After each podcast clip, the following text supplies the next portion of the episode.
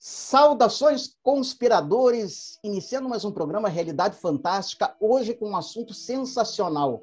Você sabia que na década de 60, a Serra da Beleza, no Rio de Janeiro, foi palco de uma aparição descomunal de OVNIs, de UFOs, e essa aparição se intensificou, inclusive, na década de 70, chamando a atenção tanto da aeronáutica como do exército. Bom, para falar desse assunto que é fascinante, a gente tem conosco aqui simplesmente aquele que é o maior investigador desse fenômeno e uma lenda viva da ufologia mundial, não só brasileira, que é o Marco Antônio Petit, que vai é, colaborar conosco e recebendo também aqui o nosso querido amigo Marcos é, Kuznik, sócio fundador aqui do canal Realidade Fantástica, que vai nos ajudar aqui a conversar com o Petit sobre esse assunto, né? Marco Antônio Petit dispensa apresentações, né? Faz parte da história da ufologia brasileira.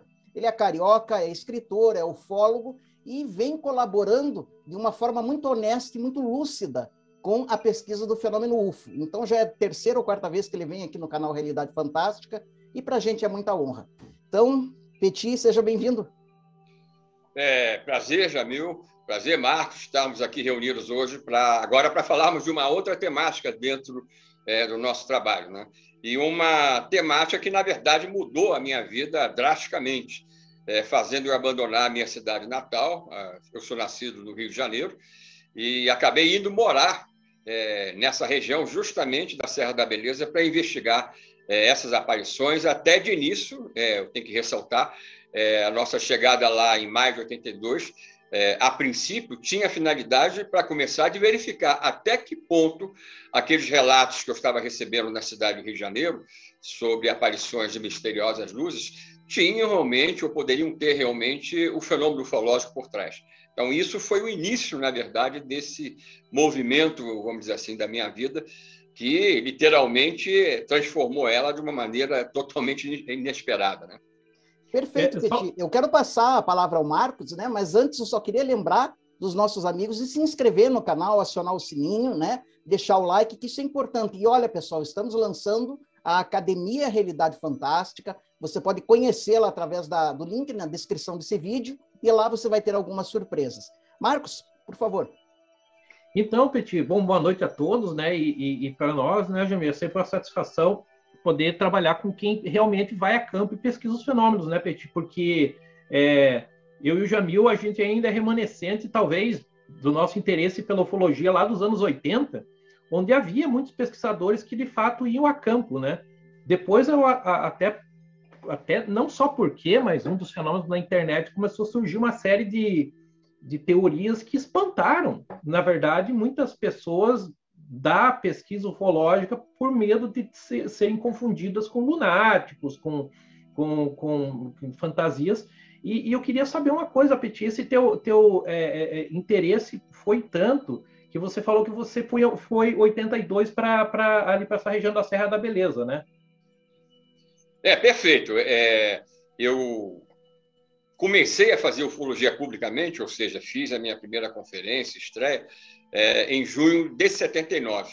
Uhum. E em 82 eu estava finalizando, na verdade, eu, é, é, eu não tinha me formado ainda em análise de sistema, é, na cidade do Rio de Janeiro, quer dizer, curso superior, e eu literalmente, em 82, eu abandonei eu, eu, esse curso, é, para nunca mais voltar, literalmente, por isso que eu faço, falo que a, minha vida foi modificada drasticamente com essa decisão, é por conta de verificar. Eu diria até que não foi só verificar, é claro, a, a realidade daquelas aparições que supostamente estavam se verificando na região. A questão foi que em 82, é, no dia 8 de maio, eu chegava pela primeira vez à Conservatória, que é um dos distritos do município de Valença, o outro é Santa Isabel do Rio Preto, onde está é, situada a própria Serra da Beleza. Ela fica bem na divisa desses dois distritos do município de Valença, no sudoeste do estado do Rio de Janeiro.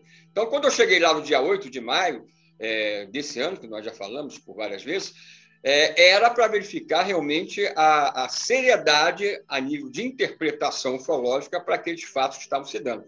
E o que foi fundamental, eu tenho essa convicção hoje, já escrevi muitas vezes sobre isso em artigos, é, em três dos meus livros que nós abordamos a Serra da Beleza, que é, naquela primeira noite que eu passei em vigília, acampado num dos pontos mais altos dessa serra, é, por volta das 10 horas da noite, eu vi, junto com mais quatro membros do meu grupo, naquela época era a Associação Fluminense de Estudos Ufológicos, a FIL, que eu havia justamente criado no ano anterior, para quê? Para estudar justamente em loco, nessas regiões supostamente de incidência, que eu ia verificar e começar a, a buscar informações, e ter até uma presença marcante, desde que fosse algo positivo a, a conclusão nossa para é, levar à frente um, um projeto investigativo. E nessa noite do dia 8 de maio, como eu ia colocando, juntamente com mais esses quatro parceiros, nós vimos o objeto claramente de forma discoidal, vindo do lado de Minas Gerais, da divisa, né? É, por cima da chamada Serra da Mantiqueira, com um movimento totalmente invulgar. Isso é que nos chamou logo a atenção. O objeto é, se movimentava, apesar de uma rota definida é, em direção já à cidade de Volta Redonda, no estado de Rio de Janeiro, nós não vimos a cidade do alto dessa serra, mas vimos a claridade além do horizonte. Então, era fácil perceber a posição é, dessa cidade, que é bastante conhecida até nacionalmente. Né? E o que aconteceu? Esse objeto, como eu ia colocando, apesar de uma trajetória definida, é, vindo de Minas em direção à Volta Redonda, já no estado do Rio, ele é, apresentava um movimento pendular como se estivesse preso a um fio imaginário no céu, uma coisa totalmente sem sentido dentro da, da, nossa tecnologia. E vimos isso durante cinco minutos. Esse objeto passou a, vamos colocar na nossa frente, rumando para tal cidade, que eu já mencionei, e desapareceu. Ou seja, na primeira noite que eu passei no alto dessa serra, eu já estava tendo a minha primeira experiência. Ou seja, e, inclusive é importante ressaltar que um dos depoimentos que tinham chegado diretamente por uma testemunha militar à minha pessoa no Rio de Janeiro, no ano de 1980, havia a, a descrição exatamente é, compatível com aquilo que eu avistei na Serra no ano seguinte, é, na minha primeira experiência. Eu nunca tinha tido uma experiência ufológica, inclusive até chegar à Serra da Beleza. Mas o que, que aconteceu após esse, esse, essa primeira experiência? É, no dia seguinte, ao passar para o conservatório, eu tomei conhecimento, através do vice-prefeito na época de Valença, que um objeto exatamente com aquele padrão que eu havia descrito, para ele, inclusive, ao chegar na sua residência, é, havia sido avistado também por cima da parte urbana é, do distrito é, de conservatório, que dista 12 quilômetros do ponto de onde eu tive a, a, própria experiência pessoal, a primeira delas. Nós voltamos para o Rio de Janeiro, naquele domingo, né, já que o dia 8 de maio era um sábado, e planejamos voltar duas semanas depois. Voltamos exatamente duas semanas depois, novamente um, um dia de sábado, e, por incrível que pareça, né, é, já com um tempo totalmente fechado, é, cerração total, você, em determinados momentos, parecia que você estava dentro da, das nuvens, literalmente, mas num desses momentos de uma ligeira melhoria, nós observamos né, o mesmo grupo novamente, com exceção apenas de uma pessoa, que era a pessoa que, na primeira vez, é, tinha ido apenas nos levar de carro até o, local. Eu não tinha carro naquela época. O que aconteceu? É, novamente, por volta das 10 horas da noite, é, se materializaram duas esferas de cor laranja na nossa frente, a poucas centenas de metros de distância. E aí, um dos membros do grupo, justamente o, o amigo Luiz Carlos Dantas, sinalizou em direção ao objeto, aos objetos. E quando ele fez isso com uma lanterna é dele, é, na mesma hora exatamente, é, aqueles objetos se desmaterializaram, e o acampamento foi banhado por um flash violentíssimo de luz. Ou seja, duas idas à Serra da Beleza, no mesmo mês ainda, é, dois avistamentos, no total três objetos. Aí não, eu não tinha mais dúvida, né? tinha que ser muita coincidência para é, é, me levar realmente eu descartar os depoimentos anteriores dos moradores, como o Jamil fez menção no início, esse fenômeno começou a explodir lá na, na década de 60. É isso, Petit. É isso, me perdoe te interromper, é isso que eu quero aproveitar agora, nesse momento do teu discurso, porque, Perfeito. evidentemente, eu acho que você tem até uma ligação kármica. Era para você começar né, a ufologia, na ufologia, ligado a essas incidências na Serra da Beleza, né? Mas, é, pelo que conta no teu livro, a gente vai falar dele, desse livro, mais para o final do programa, né? Eu estou lendo aqui que a coisa atingiu uma incidência que chegou a chamar a atenção dos militares. É aí que eu queria que você nos explicasse um pouquinho.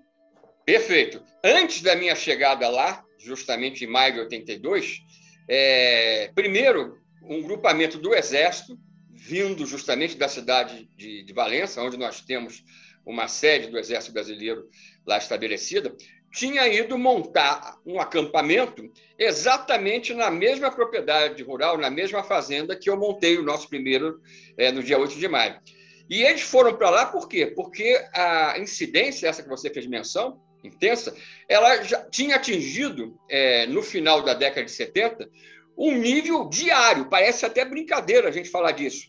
As pessoas, é, no final da tarde, vindas de conservatória, vindas da parte urbana de Santa Isabel do Rio Preto, que é, como eu falei, o, o outro distrito do município de Valença, onde está também situada parte da Serra, elas subiam para o alto da Serra. É, ambos os distritos, a nível das partes urbanas, tanto Conservatória quanto Santa Isabel, distam é, 12 quilômetros exatamente desse ponto mais alto, onde é, eu fui acampar pela primeira vez em maio de 82. Então, chegava assim, seis horas da tarde, dependendo da, da, da, da estação do ano, às vezes um pouco mais tarde, no verão, nós tínhamos lá, literalmente, tipo 300, às vezes 500 pessoas. As estradas, inclusive a que corta a Serra da Beleza, era, eram de terra, e só para esperar anoitecer, porque como o, o, esses fatos estavam se transformando em ocorrências é, diárias, as pessoas iam para lá, num dia vinham, e no outro dia vinham, e isso, é claro, acabou chamando a atenção é, do Exército, da instalação mais próxima. Até porque, Jamil, é, quando eu cheguei lá, eu comecei a levantar depoimentos dos próprios militares do Exército. Esses militares, ao trafegarem com seus caminhões, por diversos motivos, pela Serra da Beleza, geralmente às vezes à noite, indo até ao estado de Minas Gerais, além da divisa, portanto, eles várias vezes com esses militares a bordo encontravam esses objetos e às vezes literalmente pousados, Jamil. Você está brincando? É, tem aí no livro o, o é, é, Moacir, eu acho que é Moacir Lopes, né?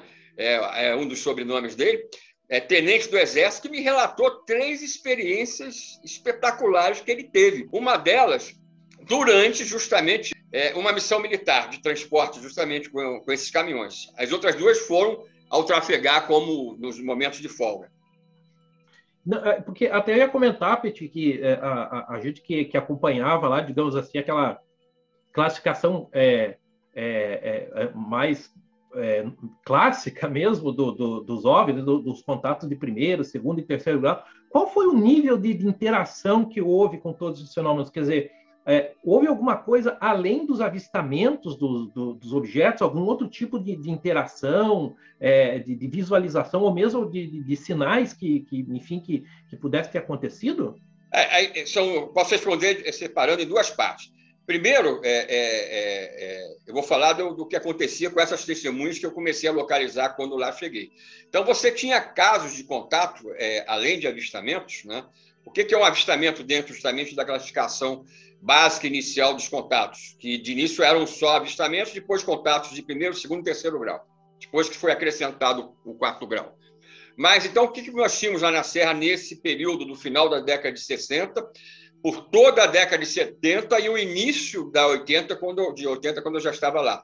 Nós tínhamos, além dos casos de avistamentos, e quando eu falo casos de avistamentos, para essas pessoas que eu tive a chance de entrevistar, parte dos depoimentos estão justamente no, no, no meu livro. É, então, a gente tinha contatos de primeiro grau, ou seja, menos de 300 metros de distância, é, esse tipo de avistamento. É, contato segundo grau, ou seja, a nave pousou, deixou uma marca, é um contato segundo grau. Algumas das vezes, esses objetos se aproximavam muito dos carros, até da polícia militar, que trafegava com constância à noite entre os dois distritos que eu mencionei. Então, às vezes, os UFOs chegavam tão perto que interferia aparentemente através de um campo eletromagnético. É, as luzes se apagavam, o carro morria. Às vezes, o, o militar da polícia saía para fora com uma lanterna ainda acesa, ela apagava imediatamente. E houve caso, é, Jamil e Marcos, e aqueles que estão nos acompanhando, que, é, como numa das vezes uma aproximação maior, era um Fusquinha, um Fusca, da Polícia Militar do Estado do Rio de Janeiro, ele, para voltar a funcionar, ele teve que ter toda a sua parte elétrica retirada e colocou nova, por que algum coisa. tipo de efeito dessa coisa. Agora, nós tínhamos também casos de, de terceiro grau, ou seja, de avistamento de tripulantes, é, inclusive ocorridos antes, eu fiz esse detalhe, antes da minha chegada.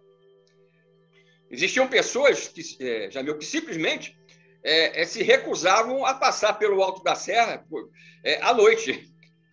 É isso que me interessa, Petit, porque quando se fala né, nesse contato, um avistamento de tripulantes, é, chegou a se balizar alguma tipologia específica é, dentro dos cânones da ufologia, né, clássicos aí de tipologia, ou é uma coisa ainda vaga?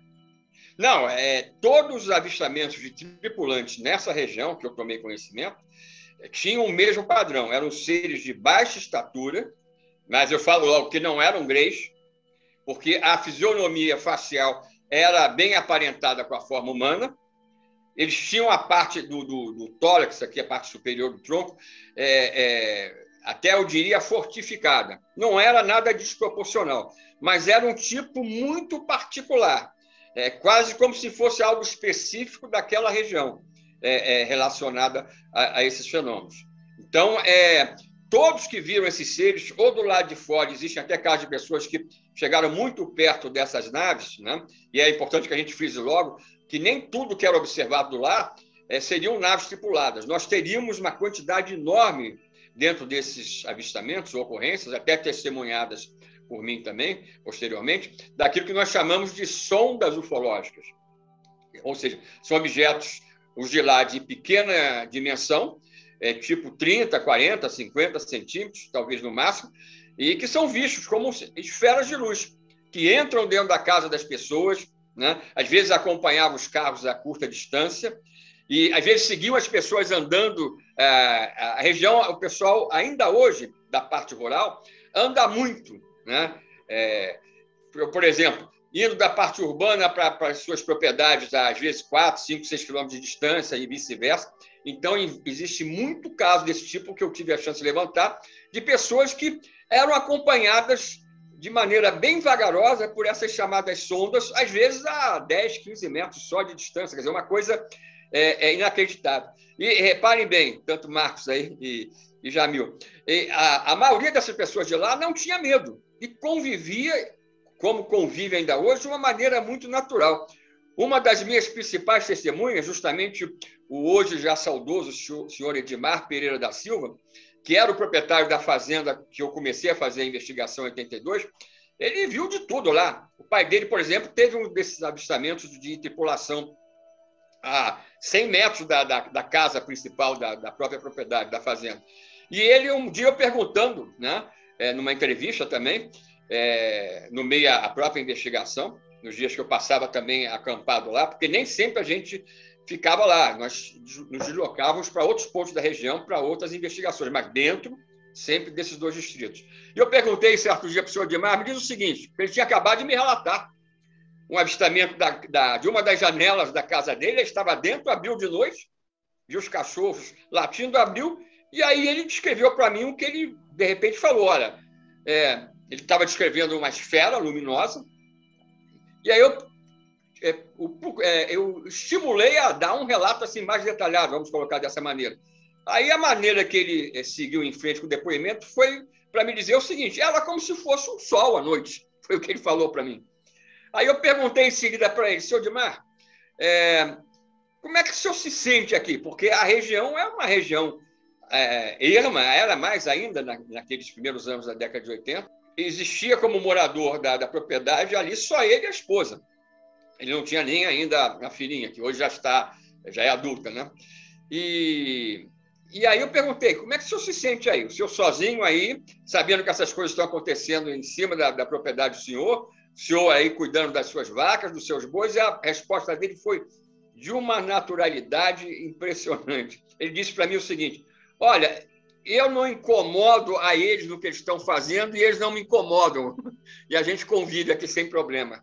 Para vocês verem, aqueles que estão nos assistindo, é, o quantas vezes nessas regiões do interior, né, às vezes até onde um, o nível cultural é, é, é, menor que o nosso, em, em média, aqui da, da, das grandes cidades, é, se deparando com uma realidade de nível transcendente como essa que a gente está começando a narrar, é, conseguem ter esse tipo de, de, percepção. Agora, é claro que nem todos é, agiam frente a esse tipo de fenomenologia dessa maneira natural. Existem pessoas, como eu falei, é, corriam quando a, a noite estava para cair, para não passar, principalmente por, por esse ponto mais alto da serra, porque morriam de medo de terem os seus veículos acompanhados por esses objetos. Agora, importante que eu ressalte, eu não eu levantei mais de 400 casos de moradores a partir do ano de 82, entre depoimentos de militares que também tinham propriedades e moravam na região, num dos dois distritos, é, professores, policiais militares, né?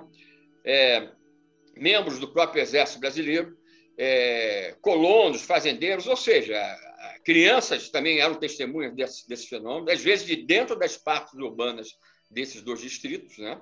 O próprio Denilson de Andrade Lima, que é um dos investigadores parceiros meus da década de 80, é, que vai estar voltando agora no mês de julho para na retomada das minhas investigações nessa área, ele vê UFOs lá também da janela da casa dele, dentro, do, da, dentro da parte urbana de Santa Isabel, desde poucos anos de vida.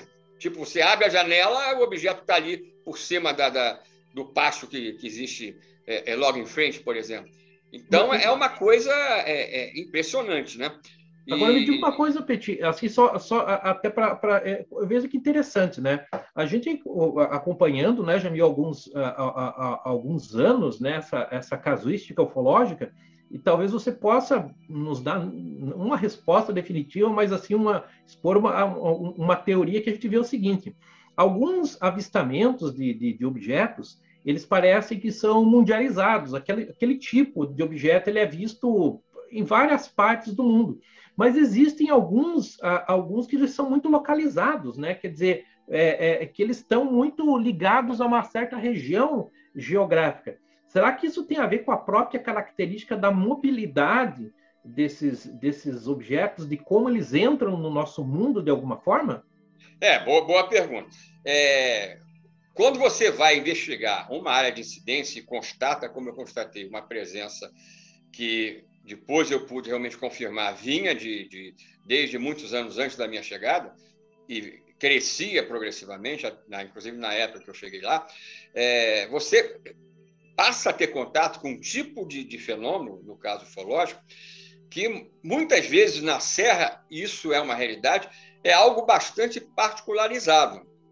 Ou seja, é, lá esses objetos eles são vistos, isso é um ponto-chave dessa história aí, que a gente tem que ressaltar, eles são vistos antes da própria chegada minha lá, que fui testemunha desse tipo de fenômeno por algumas vezes, inclusive numa das vezes consegui fotografar o que eu vou falar agora, eles são vistos, objetos, é, saindo das montanhas e retornando para determinadas montanhas específicas que não apresentam, esse é o detalhe interessante, não apresentam nenhum tipo de abertura, fisicamente falando. Eles não saem de cavernas ou grutas. É simplesmente você dentro de uma montanha rochosa, numa das regiões lá, eu, da, da própria Serra da Beleza, eu vi um objeto desses, uma sonda saindo.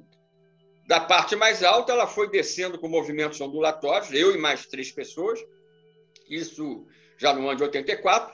Quando a gente pensou que aquele objeto ia tocar a superfície, é, no nível que nós estávamos, é, é, na frente de um carro, que nos levou até o local. O objeto é, alterou a sua trajetória, foi ganhando altura e, e, desapareceu quase que exatamente no mesmo ponto da montanha, como se tivesse literalmente entrando.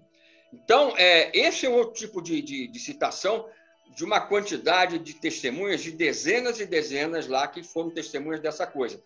Lá nós conseguimos definir vários objetos como padrões principais lá. A, a forma discoidal ela, ela, ela perdia para a forma esférica nessa região. E ainda hoje isso, isso acontece. Agora, como eu já falei, o tipo físico em relação, em relação à tipologia dos seres avistados, basicamente é a mesma. E a própria evolução da pesquisa nos permitiu entender que eles, é claro, tinham que ter um interesse particular lá, para isso tudo estar tá acontecendo lá por décadas. E, no final, esse interesse particular na nossa opinião, tem a ver com o aspecto geológico da região, a nível da presença de minerais radioativos. A região é riquíssima em areia monazítica.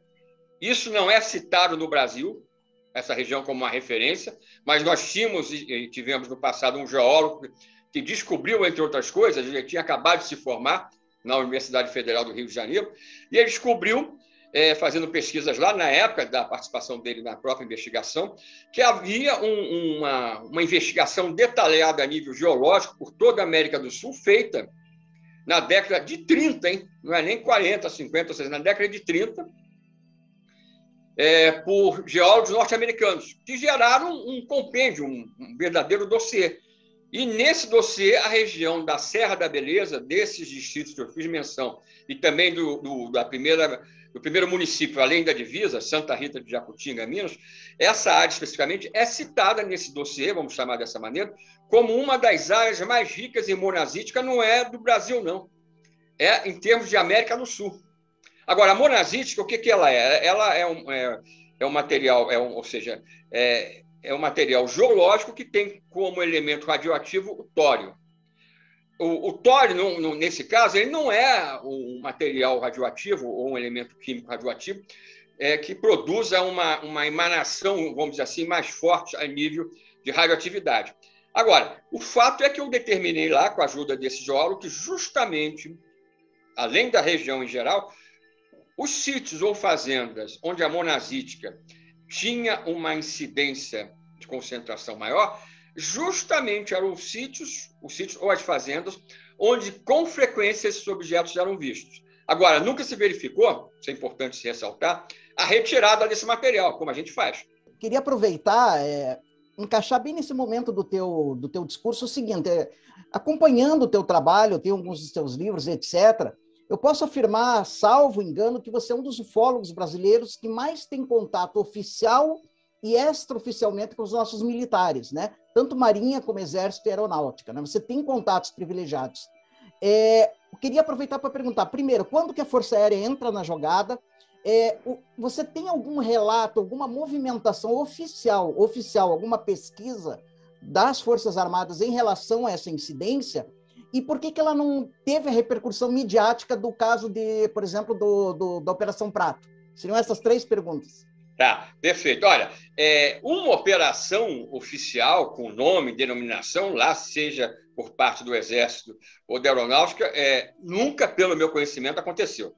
É, o Exército teve lá apenas duas semanas, é, pouco tempo antes de eu chegar, lá em 82, em maio, e segundo os moradores quando eles chegaram, a incidência estava sendo diária.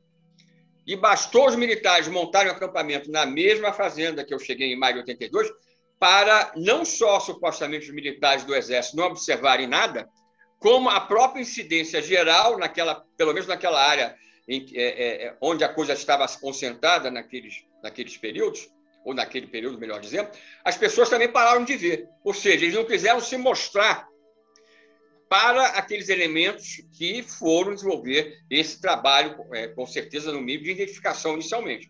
Bastou o acampamento do Exército ser retirado, ser desmontado, todo mundo voltou a ver aquelas manifestações na mesma região. Agora, a Força Aérea ela entra na década de 80 também, mas posteriormente, é, muitos anos depois do Exército, é, na forma apenas. Aí eles já não montavam acampamento nenhum, até para não chamar provavelmente atenção. A gente tem conhecimento que, por exemplo, três, quatro, às vezes, no máximo seis militares da aeronáutica, num veículo é, militar, iam para lá para passar a noite. E procuravam não ter contato literalmente com ninguém. Essas pessoas nunca foram vistas é, a, indo atrás dos depoimentos dos moradores como eu. Elas queriam apenas ter a, a, a chance de observar, é, provavelmente, essas manifestações e acompanhar aquilo que vinha acontecendo ou não. Tá? Agora, respondendo a outra questão sua, que você colocou, por que, que não houve justamente uma repercussão, como a Operação Prato, por exemplo, lá que a gente teve lá na Amazônia, é, é, é, é fácil entender a diferença. Por quê? Porque no caso da Serra da Beleza, é, para começar, ninguém estava documentando nada. Quando a Força Aérea foi para lá, aí eu não posso dizer se aconteceu a mesma coisa nas vezes que eles aí iam de maneira intercalada, eles não foram só uma vez. Esses militares aeronáuticos frequentaram a região periodicamente, mas não de uma maneira direta. É, ou seja, as pessoas às vezes viam esses militares, eles procuravam não ter contato com ninguém. No dia seguinte, por exemplo, estavam indo embora, então ninguém sabia de nada. No caso do Exército, durante a presença é, do, do, grupo de, vamos colocar dessa maneira, que foi para lá, que foi para lá para investigar, é, simplesmente parou tudo, segundo os próprios moradores. E quando eu cheguei lá, também ninguém tinha uma única fotografia. Os moradores, isso é uma época que é, não existiam celulares, máquinas fotográficas não eram capacitadas para fotografias noturnas, por exemplo. Né? E, e eu mesmo conheci pouquíssimas pessoas que, quando eu cheguei lá em 82, tinham conhecimento básico e máquinas adequadas que pudessem registrar esse tipo de coisa. Mas essas pessoas não ficavam lá fazendo vigílias. Elas encontravam coisa, os objetos casualmente, né? Uma, uma coisa que, que é, é, até você mencionando, né, da, da, da, naturalidade com que o pessoal convivia com, com, com o fenômeno, e aí me parece que tem uma diferença interessante com relação aos acontecimentos no Pará, lá da Operação Prato. Que lá no Pará, é, a atitude, digamos assim, até daquelas sondas ufológicas parecia ser uma coisa hostil, né? As pessoas se sentiram é, atacadas, ficaram com, com medo, né? Estava acontecendo alguma coisa que, que dava um certo grau de hostilidade. Isso não, não aconteceu na, na, nesse outro caso? Não, não, de forma alguma. É, é, lá eu não levantei é, não conheci uma única testemunha que tivesse ficado com alguma forma de sequela. A sequela, em pouquíssimos casos, era mais psicológica, mas em pouquíssimas pessoas que se viram muito próximas, de repente, desses objetos, geralmente pessoas que é, trafegavam de carro à noite, e como, por exemplo, o tabelião, na época que eu conheci pessoalmente, levantei o testemunho dele é, sobre as ocorrências dele, a, o caso, ou, os casos principais dele eu relato no, no próprio livro, Óbvio na Serra da Beleza, ele teve é, quase 10 experiências passando a noite é, de carro na, na, estrada que corta a Serra da Beleza, que liga a Conservatória a Santa Isabel do Rio Preto. Eu morei nos dois distritos, diga-se passagem, em períodos diferentes. É, sete anos e meio no primeiro e, e cerca de, de, sete anos no segundo. É, o que, que, eu queria dizer? Então, a, a, a Serra da Beleza mesmo, ela só começou a se tornar conhecida, inclusive mundialmente, dentro da comunidade ufológica internacional, a partir do meu trabalho, da minha presença lá. Porque antes que existia, eram depoimentos do tipo que eu comecei a receber no Rio, de pessoas que alegavam ter visto alguma coisa. Só que é, um dia era uma pessoa, outro dia era outra, ficava perdido. E como é, a região era muito isolada, falando claramente, é, basta dizer que é, para chegar lá é, hoje eu, a gente chega a partir da cidade do Rio de Janeiro em três horas, um pouco menos até de três horas. Você vai de asfalto até o alto da serra e desce a serra. É, naquela época, eu saindo do Rio, eu levava oito horas, devido às condições das estradas de terra da região que a gente tinha que passar. Na época do verão, geralmente, às vezes, quando chovia muito, essas estradas acabavam. Você, é, é, é parte desses meus amigos estão, vão, vão voltar agora para a pesquisa no mês de julho comigo. Teve vezes que eles chegaram lá, tentaram chegar para me encontrar, já que eu era morador, me tornei morador, a partir do ano de, de, de 85. Três anos depois da minha chegada, eu já era morador na, na área urbana de São Isabel. Teve uma vez que eles tiveram que andar 24 quilômetros a pé durante a madrugada para chegar lá, porque não trafegava carro, não trafegava mais ônibus, nada lá. Então, existe, e, e como não havia um chamamento a nível, falando claramente, de terror, como no caso da. Eu não estou querendo dizer que o fenômeno da, da, da conhecido como chupa-chupa tivesse de fato uma intenção negativa. Não é isso. Mas só que o choque daquelas populações, é, não só em Colagem, mas em outros municípios lá do, do, do, estado do Pará, com esse tipo de ocorrência desses objetos que às vezes projetavam-se em feixes de luz sobre as pessoas para retirar algum tipo de material biológico, é, isso aí, evidentemente, dava uma, uma gerava uma situação de perplexidade que boa parte, por exemplo, do, da área de colagem da população simplesmente fugiu da, da região na época da, da incidência maior. Né? E lá em Santa Isabel, em Conservatório, e portanto na Serra, isso não acontecia. Né?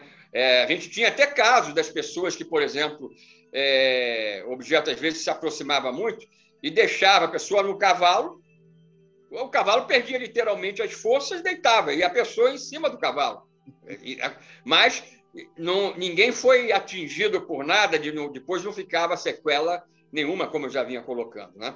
Então, e, dessa, a, e dessa coletânea de relatos, Petit, até né, você eh, eh, falando aí mais de, de, de cerca de 400 é, é, é, pessoas que você investigou, relatos, é interessante até para quem nos assiste que é uma coisa bem diferente, assim, nos parece, daquele contato que às vezes muitas pessoas, mas será que é uma estrelinha? É, mas não é, mas é uma. Não, aqui a gente está tá vendo alguém que está vendo uma coisa grande, discernível, que não, não pode ser confundida com uma estrela, com um balão, com uma, com uma nuvem luminosa, é algo realmente bem é, discernível mesmo para quem não, não, não, seja familiarizado. É, esses depoimentos que eu colhi, na verdade, que depois se somaram é, alguns, passando de, de 400 casos, né?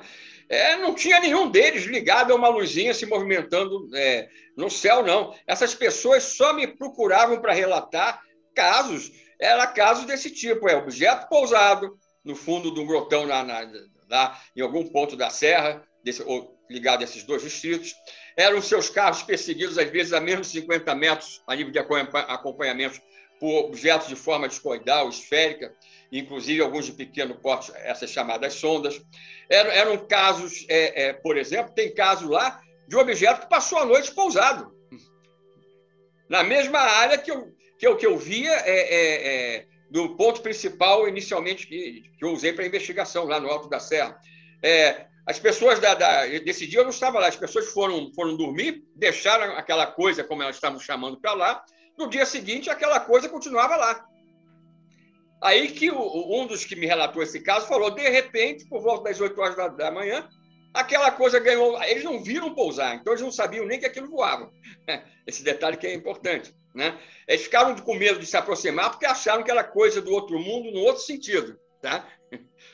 Uma coisa perigosa, demoníaca, talvez, né? aquela luz ali trocando de cor no, no, no final da, do grotão. De repente, segundo a, a, a testemunha que eu ouvi desse caso, testemunhado pelo irmão também, falou: de repente, aquela coisa ganhou altura e voou igual um passarinho.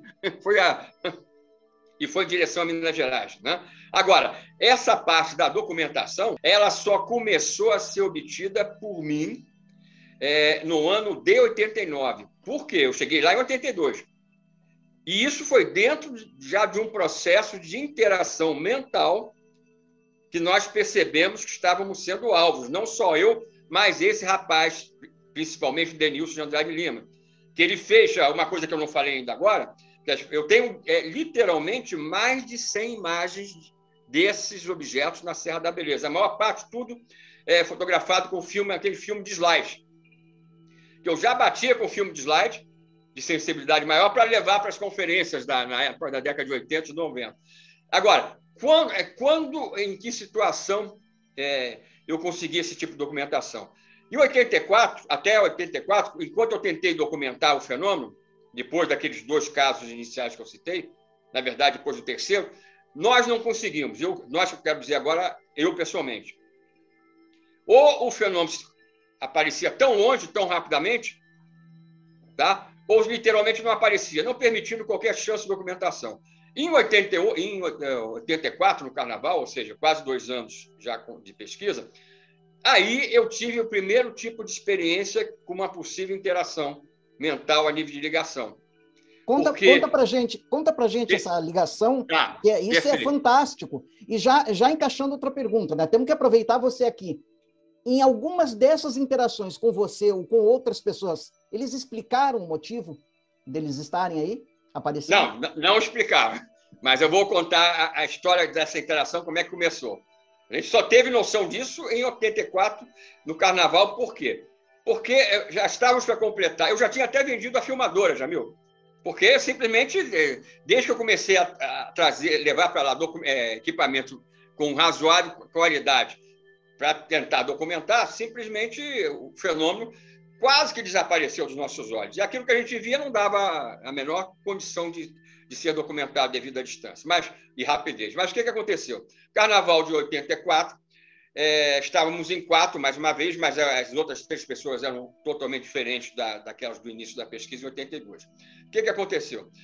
Tempo fechado, já tínhamos passado por duas noites de tempo fechado, chuva, garoa, ninguém aguentava mais ficar no meio do mato, no escuro, à noite, é, não dava nem para conseguir dormir mais. Mas nessa noite, dois dos quatro presentes, incluindo eu, dois estavam já dormindo. Dormiram de cansado nas barracas deles. no mesmo ponto, ainda onde a pesquisa começou, na fazenda do tal senhor Edmar é, Pereira da Silva. O que, que acontece? 10 horas da noite, um pouquinho antes das 10, talvez mais 5, 5 minutos antes, eu e um outro colega de pesquisa chamado Jorge Alberto, na, na varanda da barraca principal, com todo em cima, cadeiras daquele tipo de praia, metade olhando para frente. Serração, né? conversando um pouco, aí eu chego e tenho a ideia de falar para ele o seguinte: olha, até agora a gente está, mais uma vez, eu ainda tinha uma máquina que permitiria fotos com exposição prolongada, ou seja, em condição de fotografar, inclusive, trajetória desses objetos, caso é, fossem vislumbrados na nossa frente. É, 5 para as 10 aproximadamente, eu coloco para ele: olha, eu vou guardar essa câmera agora, estou colocando para quem de direito, eu nunca tive receio de, de expor esse tipo de, de, de abertura. É, isso faz parte da, da, da da, da, da realidade que a gente vive e não tem por que esconder. Então, eu coloquei para eles: estou guardando nesse momento a câmera, e isso serve para quem de direito entender o quê? Que se eles têm necessidade de se manifestar aqui nesse momento, nessa região, e não estão fazendo devido às nossa, à nossa insistência em tentar documentá-los, a partir desse momento podem ficar à vontade, entre aspas, porque eu estou guardando a cama. Eu não nem levantei da cadeira, eu me lembro como se fosse hoje. Eu, eu botei o braço esquerdo para trás, no fecheclé da parte inferior da, da porta, da barraca, de lona naquela época, abri um pouco, joguei a câmera para dentro, fechei. Dez horas da, da, da noite, ou seja, no máximo cinco minutos depois, daquele nevoeiro que cobria tudo, surgem duas esferas a baixa altura se aproximando bem da porteira, bem da porteira da fazenda onde eu estava acampado. Quando a primeira parou, Jamil, eram duas exatamente iguais, cor alaranjada. É, quando o primeiro objeto desse parou, por cima ainda da, da estrada de terra, à frente da porteira, é, o segundo começou a orbitá-lo a uma distância de aproximadamente 6 metros, bem lentamente. Sendo que esse segundo, de maneira incrível, em determinados momentos, ele se transformava, não era mais uma esfera luminosa, se transformava como se fosse uma cachoeira de luz. Mas isso é uma coisa, coisa, só vendo. Quando a gente tinha impressão, eu e o Jorge Alberto, que aquele tipo de manifestação ia tocar a terra da estrada, aquilo se elevava, era formada a segunda esfera e outras órbitas continuavam a ser feitas.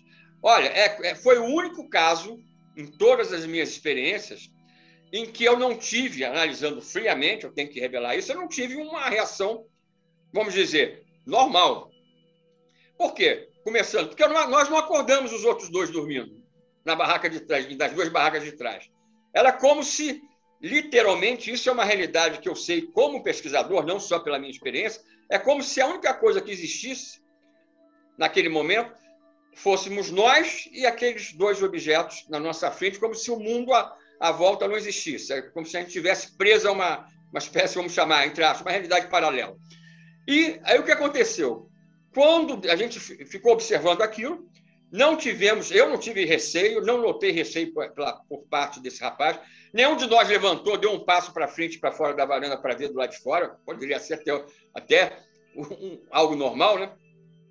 Quando deu 15 minutos aproximadamente, o tal objeto que alternava as hortas e o efeito para baixo sumiu, desapareceu. E não foi por causa de nevoeiro, de nuvem, não, porque a gente tinha visibilidade nesse momento total. E aí sim, quando só estava o, o primeiro, que estava sem variação de brilho, de coloração e de posição já há cerca de 15 minutos, é que eu falei para o Jorge Alberto, o Jorge Alberto, falei, vou sinalizar. Eu já podia e deveria ter feito isso antes, né? 15 minutos depois, né? Aí eu peguei a lanterna, me lembro como se fosse hoje, estava no chão, né, da pasto cortado, para que a gente assentasse a barraca. Peguei a lanterna, que era bem potente, e fiz uma única, acendi ela uma única vez e apaguei em direção do objeto. Aquele objeto que estava sem variação de qualquer espécie, seja de movimento, intensidade luminosa, cor, como eu falei, e não apresentou em nenhum momento aquele efeito do outro, né, que já havia desaparecido. Na mesma hora que eu acendi, acendi, acendi, não foi depois, não. Na mesma hora que eu acendi, ele quase que sumiu e voltou a brilhar. O que, que seria o normal? Vamos sinalizar de novo. Não fiz, não pensei. E ficamos vendo esse objeto ainda novamente, seria uma variação até quase 30 minutos, entre aspas, acredite se quiserem, porque é uma coisa é, Você não, quando você fica 30 minutos frente a um fenômeno UFO na sua frente. Agora, fato é que... essa, essa natureza, que é uma coisa que eu não sei como é que o Marcos vê também, é, antigamente eu tinha muita dificuldade em aceitar essa natureza metamórfica dos OVNIs. Eu achava muito difícil, mas são tantos relatos que eu já estou revendo a minha, a minha opinião. Não sei o Marcos. É, então, não são objetos físicos, é um híbrido entre, entre matéria e energia. Marcos, Olha, o que você acha? É, é, é, isso que chamava muita atenção, sabe, Petit? Porque o, quando eu e o Jamil começamos a frequentar a, a, as palestras de ufologia, né? nosso amigo Jaime Lauda, inclusive, né, que, que passava lá os slides, etc. Aí tinha nas revistas também justamente essa característica metamórfica, né? E, e, você, você ficava assim, mas peraí, é, a, a, claro, nos parece, né, depois de tantos anos, que o fenômeno é multifacetado, né? Você está lidando com uma quantidade diferente de, de origens diferentes, de fenômenos diferentes, mas essa, essa natureza metamórfica, como o Jamil falou, de mudar de forma, é, é, os tamanhos variados também, né? Que você tem relatos desde de, de OVNIs gigantescos, né? Do tamanho de um prédio até pequenas, pequenas sondas, realmente é, é, é, é algo espantoso é, essa capacidade de, de, de, não só de mudar de estranha cor também, né, Jamil? A, a, a, uma das únicas vezes que eu tive, poucas vezes que eu tive a experiência, justamente foi é, perceber essa cor alaranjada, né, que parece que é algo também bem peculiar de, de alguns tipos de OVNIs.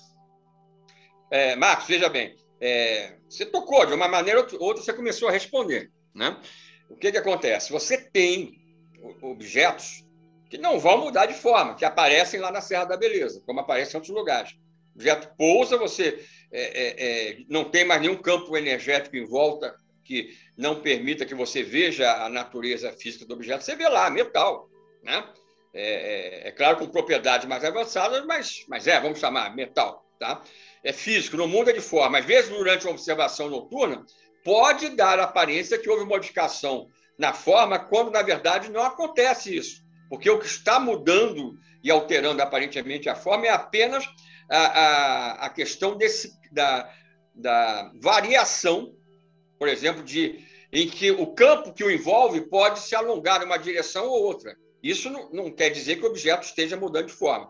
Agora, do mesmo jeito que você tem objetos claramente físicos, literalmente essas naves, com gente dentro, do, jeito, do mesmo jeito que eu observei claramente desde o primeiro avistamento lá na Serra isso pelo mundo inteiro, em que você tem é, é, aquilo que a gente pode chamar de uma nave, literalmente falando, você tem outros objetos ligados à própria questão do, do fenômeno ufológico, que aí necessariamente não precisam ser mais do que uma manifestação de energia. No caso, para muitas dessas sondas, é na Fazenda Vale do, do, Rio do Ouro, onde o general Show teve as suas experiências espetaculares com o seu grupo, é, muita coisa que eles observaram lá era feito a partir justamente de é, fenomenologia luminosa para mostrar características que a nossa física, em termos de, da luz, não explica. Como é que você vai explicar uma luz que, em vez de se propagar um facho de luz ao infinito, ela vai formar um portal, a forma de um portal, por exemplo, fazer uma curva no céu e descer até a Terra. Isso, às vezes, como nesse caso dessa nossa ocorrência, pode ser apenas essa coisa da, da modificação, é claro, da transformação de um objeto aparentemente esférico, definido, se transformava em outra coisa totalmente diferente. Depois havia a inversão do processo. Isso provavelmente faz parte de um processo de demonstração ali que estava acontecendo das capacidades científicas, tecnológicas desses seres aí por trás. Ou seja, isso, como você falou, o fenômeno ele, ele é, é multifacetado. É, é você tem diferentes formas de manifestação ou com propriedades diferenciadas dentro da mesma civilização responsável por cada uma dessas ocorrências. Isso Agora, é uma realidade. Peti, é, já existe algum reconhecimento, porque você é o pioneiro né, dessa pesquisa na Serra da Beleza. Você já conseguiu algum reconhecimento por parte da ufologia brasileira e da ufologia internacional? Já voltaram os olhos para a Serra da Beleza? Não, a Serra da Beleza se tornou, como eu falei, acho que no início, é, uma das referências até no exterior para a questão, por exemplo, o Gevaer, é, quando eu comecei a bater as fotos na década de 80, é, os primeiros congressos que ele estava indo na Europa, ele estava indo mostrar, entre outras coisas, esse meu material. Eu tenho até hoje um, um, cartão postal dele, mandado lá, eu não me lembro qual era o país que ele estava na, na época, tá? não me lembro se era a França ou, ou a Alemanha, em que ele, no, no, no cartão, ele falou, olha, os europeus estão, tipo, boquiabertos com esse material, porque eles não têm nada disso aqui para ver. Né? Então, a, a, a nível nacional, pô, a, a, hoje, esse, isso, isso é, esse, entre aspas, esse reconhecimento, hoje é um problema para mim. Eu vou dizer por quê. Porque como a Serra se tornou... Eu, eu morei lá na região até 2006, contando o período... Do, e encerrei a pesquisa quando eu lancei esse livro agora que nós estamos anunciando o relançamento agora. A gente está anunciando esse lançamento por quê? Porque nós estamos retomando a investigação, finalizada em 2006, agora, dentro dos próximos dias, em julho. Então, o que, que aconteceu? Como isso se tornou é, algo conhecido é, é, é de uma maneira intensa dentro da questão ufológica, todo mundo hoje vai para a Serra da Beleza para ver UFOs. Né? As pessoas, às vezes, pesquisadores que estão se iniciando da ufologia vão para lá. E por que, que eu falo que isso é um problema? Porque as pessoas vão para uma região que elas não conhecem, onde você tem um panorama, é, é, vamos dizer assim, em termos de visual, que você avista montanhas a 30, 40 quilômetros de distância, uma após a outra. Essas montanhas, entre elas, existem várias é, trilhas, existem várias é, estradinhas de terra, dentro das, de propriedades dessas fazendas ou sítios. Existem é, outras posições é, que você tem carros que passam a distância que as pessoas confundem com UFOs. Ou seja, hoje você entra na internet, coloca lá UFOs na Serra da Beleza, no YouTube, você vai ver uma quantidade enorme de supostos avistamentos que são, que eu, quando eu vou ver, e aí eu presto atenção, gera uma claridade maior na, na, no filme, na, na foto, aí eu consigo até identificar que estrada é, por onde o carro que foi filmado como UFO estava passando, etc, etc. Isso é. Então, isso hoje é, é, faz com que é, qualquer pessoa que vá para lá acha que muitas vezes está vendo o UFO e não está. Não né? tá, é. Agora, só uma coisa que eu não posso deixar de falar aqui, que essa para completar o que você me perguntou, a questão da, da, da, das fotos. Ah, basta dizer, por exemplo, é, você me perguntou na repercussão no exterior. Eu fiz vários programas sobre a Serra para a TV internacional, da França, dos Estados Unidos, né? tá? É, é, documentários ufológicos, mas que foram gerados para a TV internacional. Né? Por exemplo, agora o último desses foi um episódio do History Channel específico da nossa investigação na Serra da Beleza, que a base foi o, o, meu livro específico da Serra também. Mas o que eu queria é, só falar, Jamil, é, é, que é a parte que eu considero principal dessa maneira, da forma mais objetiva, apesar de ter essa ligação em termos de interação direta com o fenômeno, o que, que eu queria dizer? É, é a parte da, de quando nós começamos. Eu falei que a gente teve um problema no início de, e paramos de documentar o fenômeno, a partir, de tentar documentar a partir de 84, de 84 do Carnaval. Aí eu já como morador, como eu falei, em Santa Isabel do Rio Preto, que é a parte urbana, a 12 quilômetros da Serra, conforme eu falei, o que aconteceu? Comecei a fazer vigílias em outros cinco pontos diferentes, né? que aí não estão naquilo que nós chamamos Serra da Beleza, estão na região dos dois distritos que eu mencionei, principalmente em Santa Isabel. É isso que eu estou falando agora especificamente. O que, que aconteceu? Em 88, aconteceu durante o inverno uma grande onda de aparições principalmente de sondas. E aí eu tive aquela, não sei se foi intuição ou o que foi. Eu falei comigo mesmo, acordei com aquela ideia. Posso comprar novamente um equipamento, que aí, é claro, nessa época os anos tinham se passado, ia ser uma coisa já de outra qualidade. Né? E para tentar documentar o fenômeno. Comprei, parte do grupo foi até contra, porque achavam que a gente ia perder aquele tipo de experiência que dentro dessa onda nós já estávamos tendo, tipo troca de sinal de luz, sinalizar para o UFO, o objeto desaparece, aí está lá apagadinho para ser visto com binóculo. Ou seja, estava acontecendo de tudo lá, nesses acampamentos. Nesses... Aí não eram nem acampamentos, porque nesses, nesse ponto em que esses fatos estavam se dando, nós íamos a pé andando dois quilômetros a partir da parte urbana de Santa Isabel, um ponto conhecido como Pedreira. Resultado, comprei o equipamento e aí aconteceu a confirmação daquela intuição. Eles não mais estavam deixando de aparecer para é, impedir a documentação fotográfica. E mais do que isso, Jamil, quando nós. A, a, era uma câmera russa, adequada para aquela questão de ficar no sereno a, em temperaturas baixíssimas. Ela parecia que simplesmente alguém jogava um copo de água no final da vigília. Só que, como era uma câmera apropriada para esse tipo de trabalho, ela tinha uma temperatura interna que ficava igual à externa, então a lente não embaçava. Então ela não precisava ficar guardada. Porque se você tirar a tampa de uma lente, de uma câmera dessa, passando horas, por exemplo, é, é, com temperatura de 3, 4, 5 graus e, e, sereno caindo, você não vai fotografar nada nunca, mas com essa câmera a gente conseguia.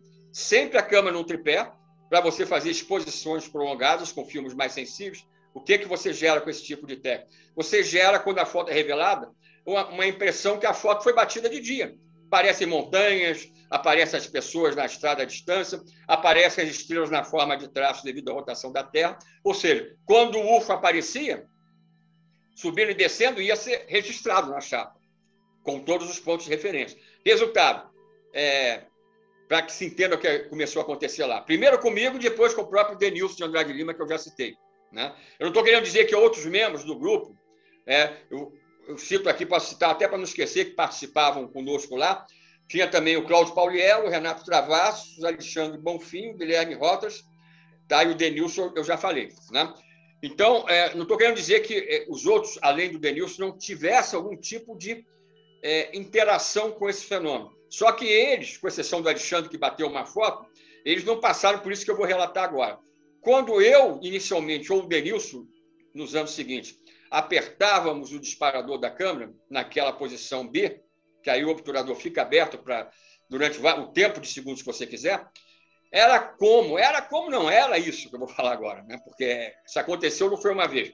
O objeto que estava na horizontal se movimentando, é, por exemplo, com um brilho também regular, sem variação, ele subia, descia, alterava a trajetória dentro da, do mesmo tempo de exposição de uma chapa. Então, quando você revelava, você tinha aquela prova definitiva que aquilo podia ser um satélite nosso, um avião à distância, é, qualquer coisa conhecida.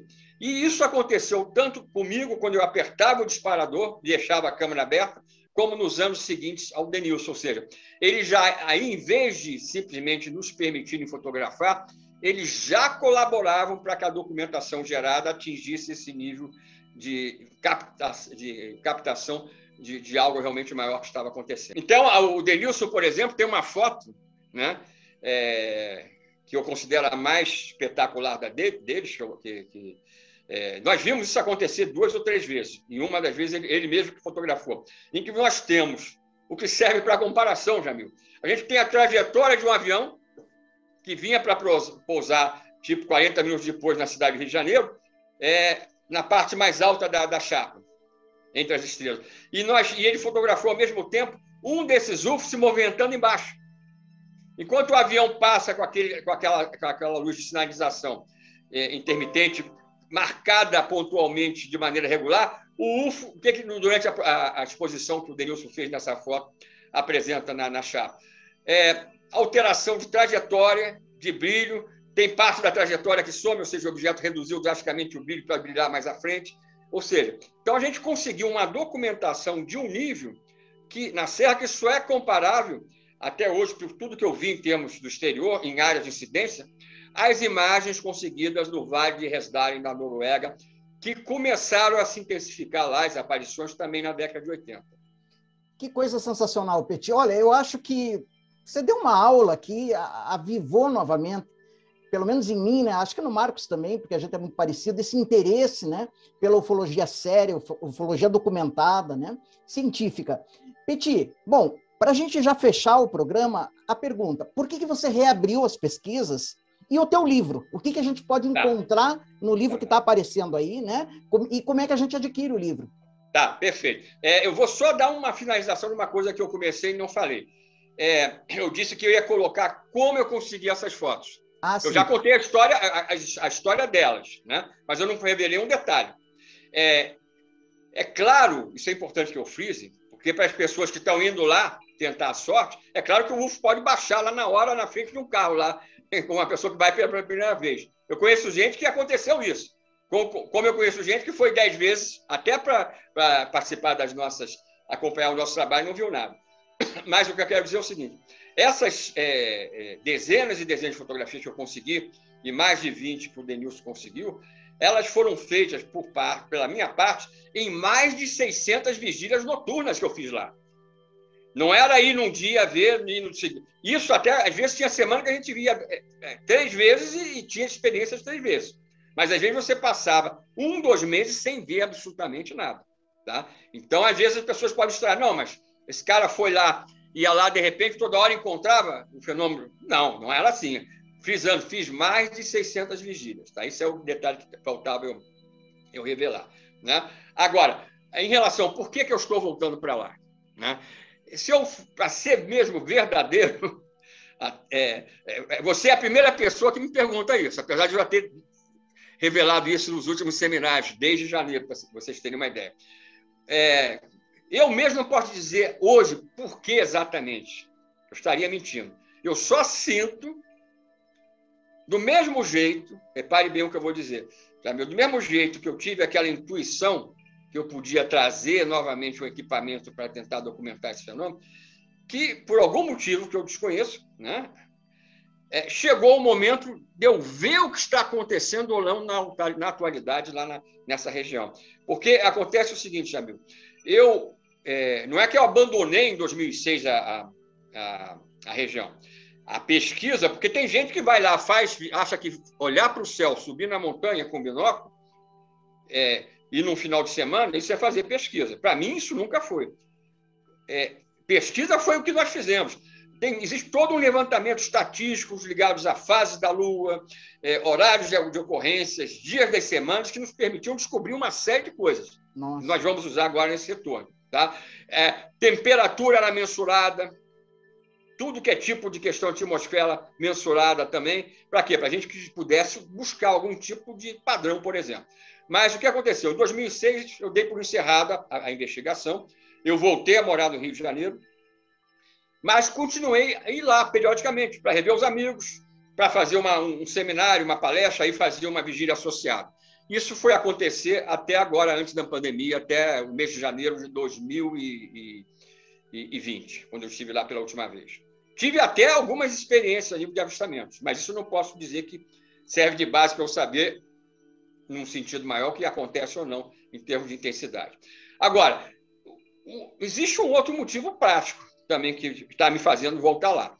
Que é, é, é já que o, o, talvez o oculto eu mesmo não saiba ainda, a não ser essa vontade que me deu de voltar a ficar abaixo daquele céu estrelado é, ímpar da, dessa região, me colocar naquela posição de talvez estar no lugar certo na hora certa, se nós tivermos é, felicidade.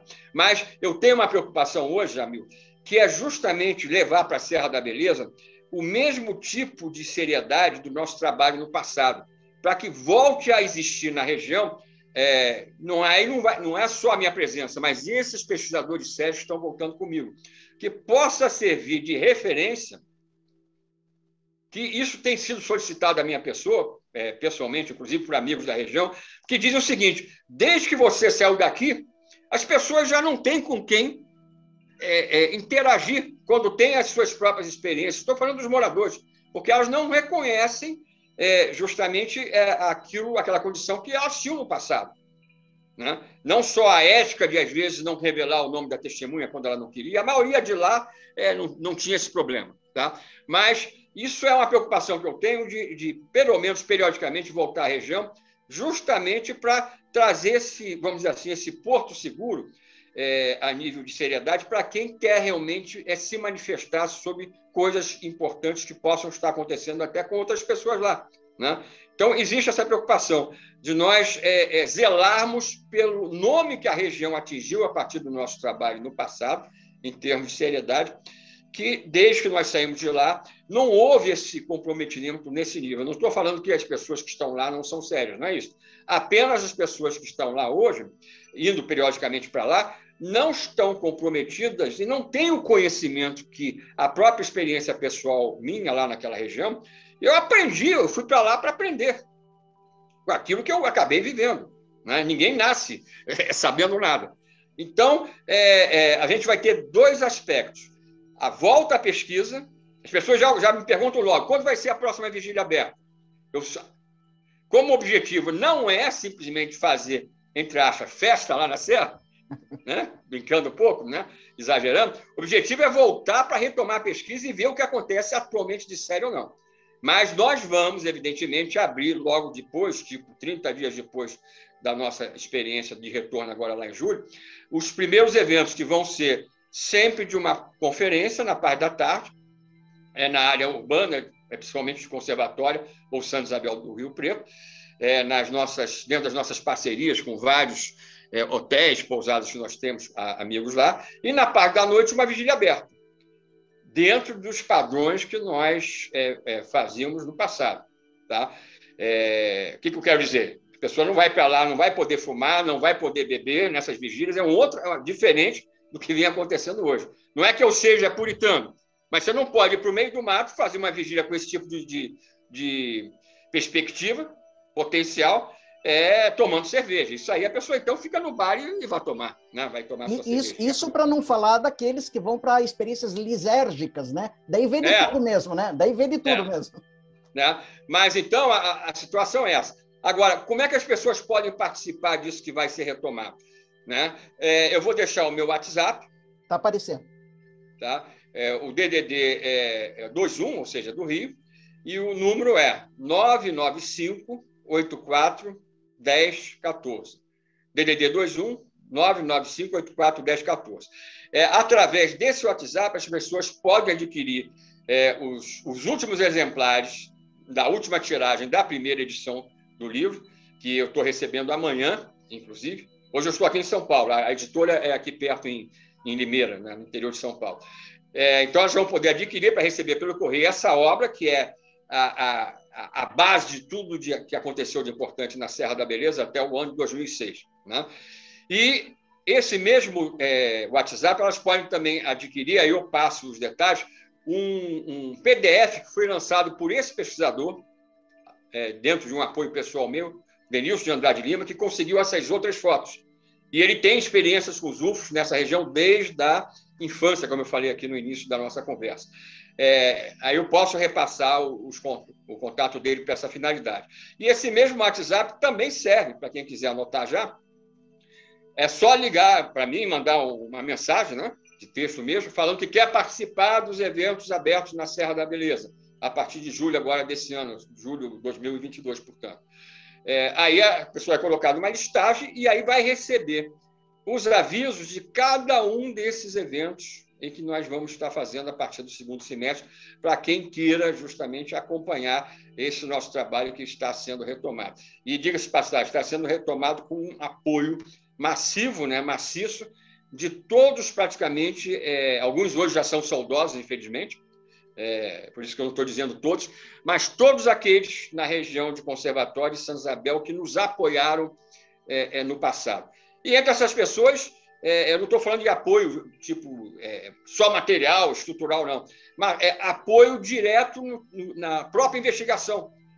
Por exemplo, é, eu tive e, e, e, a, a sorte de ter como um dos meus grandes amigos em Santa Isabel, na década de 80, por exemplo, o, o único funcionário da agência dos, dos Correios local, que era um local que todo mundo ia. Então, ele me botava em contato com as pessoas que, tipo, na véspera, tinham tido uma experiência. Por quê? Porque na, no Correio, naquela época, todo mundo ia. Né?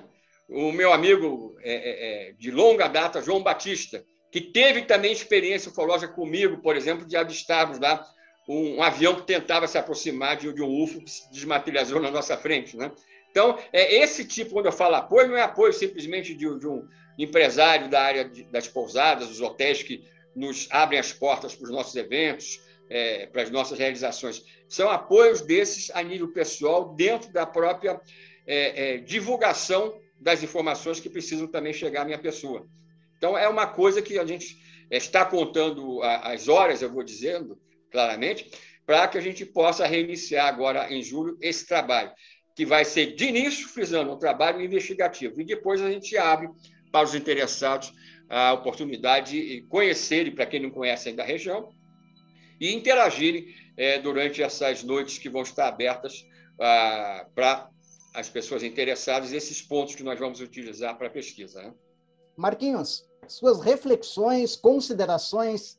Obrigado pela tua presença, meu irmão, sócio fundador do canal Realidade Fantástica e também iniciou comigo na pesquisa da ufologia lá na nossa adolescência. Por isso que a gente tem muito carinho, viu, Petit, por você, porque você era uma figurinha presente na revista Psi-UFO, Ufologia Nacional e Internacional, você estava com aquela turma saudosa, Claudeir Cova, Demário Eugênio Gebaera, Dilson Machado, né? Rafael Cury, nosso saudoso amigo, né? Toda aquela turma estelar, né? Irene Grank. Eu, eu me é, lembro, só um detalhe que me recordou, você citou o Claudeir, né? Na época que eu estava batendo, é, é, de início eu não estava usando os tais filmes de slide, eu estava usando filmes é, sensíveis, né? da Kodak, da, da, da Fuji no passado, filmes até de ASA 1600. Então, eram gerados negativos, né? E eu vim a São Paulo quando eu fui lançar o meu primeiro livro que abordava a Serra da Beleza, mas não só a Serra, é, no evento com apoio do Claudeir, né? E aí, naquela época, eu, eu sabe o que, que eu fazia? Eu, eu separava os negativos, negativos das fotos é, é, principais, montava na caixinha de slide e eu projetava o, o próprio negativo nos eventos. E eu fiz isso aqui no evento de lançamento do meu primeiro livro, Os Esquadores da Origem da Humanidade, num evento com apoio do Claudeir, aqui em São Paulo, onde eu estou hoje. E aí o Claudeir chegou é, é, depois para mim e falou: Olha, para com isso, ninguém aguenta mais essa história de você ter que, em cada evento sobre a serra, ficar mostrando negativo para o povo.